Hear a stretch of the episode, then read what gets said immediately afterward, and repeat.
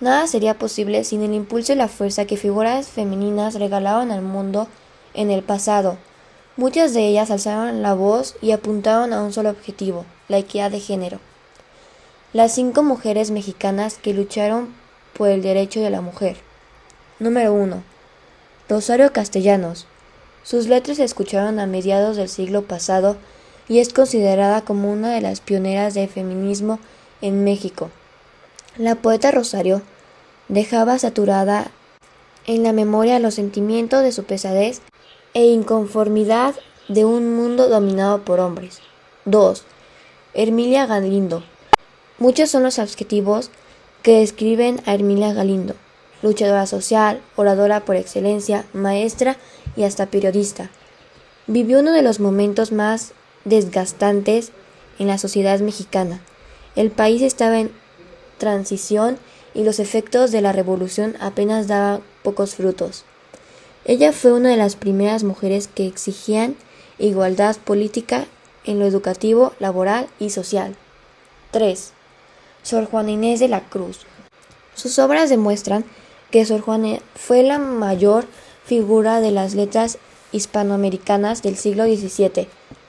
Los conversionalismos no cabían en su personalidad, pues vivió en un contexto donde no era aprobada la curiosidad intelectual ni la independencia de las ideas para las mujeres. Pedía a sus padres que la vistieran de hombre para poder estudiar. 4. Dolores Olmedo.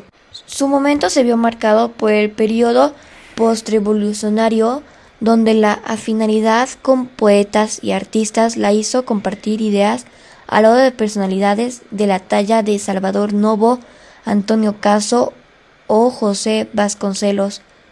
Dolores Olmedo tenía un talento innato para identificar grandes obras y gracias a ella y las buenas relaciones que mantenía con Diego Rivera y Frida Kahlo, podíamos apreciar sus pinturas, murales y huellas del pasado artístico mexicano.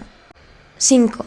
Frida Kahlo es reconocida internacionalmente como un estandarte feminista, su tenacidad e interés por la educación la llevó a convertirse en una mujer muy preparada e incluso encabezó durante mucho tiempo junto a Diego Rivera el más grande movimiento comunista que ha visto México.